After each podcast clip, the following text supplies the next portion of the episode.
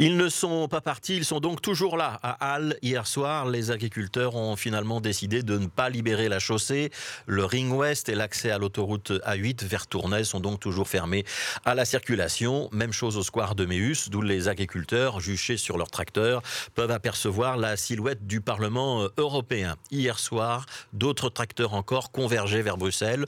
On en a signalé euh, à Jette, à Wemel, sur le ring. Plusieurs convois qui euh, envisageaient donc des manœuvres d'approche perturber l'accès des automobilistes, entrer dans la région bruxelloise, être en mesure de bloquer la capitale mercredi soir ou jeudi matin au moment où commencera le prochain Conseil européen.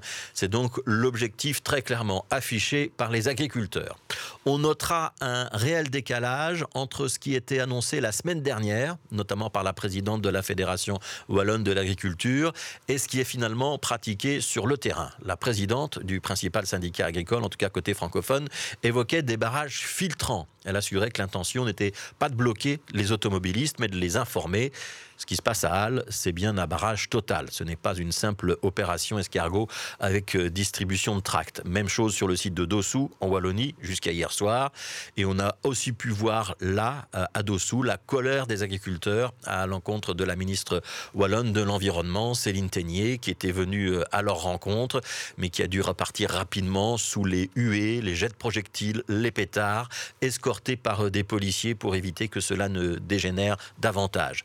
Les dirigeants syndicaux sont en train d'être dépassés par leur base. Il ne faudrait pas que la situation ne dégénère de trop. Alors évidemment, une manifestation d'agriculteurs, c'est toujours spectaculaire un petit peu comme euh, les mineurs ou les pêcheurs.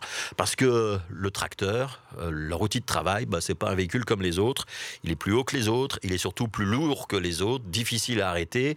Et on sent bien que depuis 48 heures, les agriculteurs ne rencontrent pas vraiment de résistance à leur action. La ministre de l'Intérieur, Annelies Verlinden, s'en est d'ailleurs expliqué hier soir. La police a pour consigne de privilégier la concertation et d'éviter l'affrontement. Pour déplacer de force un tracteur ou le contraindre à avancer, il faut des moyens la police n'a pas toujours. C'est pour cette raison que nous misons le plus possible sur le dialogue et sur la conclusion de compromis, a reconnu la ministre de l'Intérieur quand on l'interrogeait sur cette question.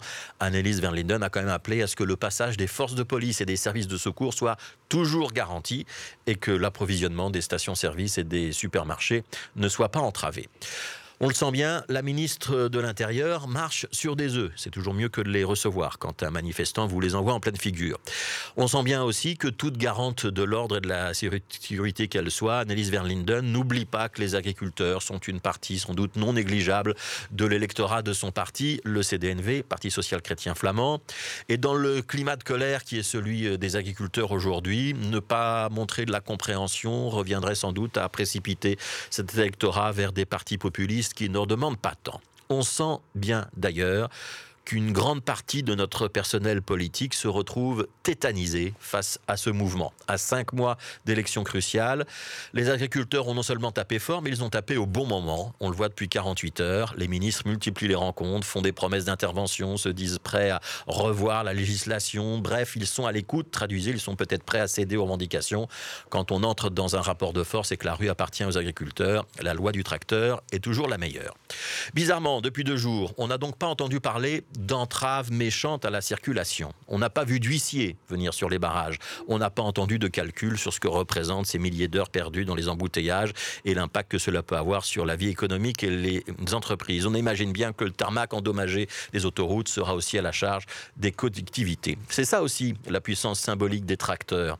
Leur présence incongrue dans les rues de Bruxelles, cette occupation de l'espace public et ce blocage des voies de communication, c'est un petit peu la revanche des laborieux de la campagne contre les décideurs des grandes villes, des décideurs qui font donc profil bas, mais c'est oublié sans doute un petit peu vite qu'il y a aussi des laborieux dans les grandes villes. Et quand eux manifestent, ils n'ont pas toujours droit aux mêmes égards.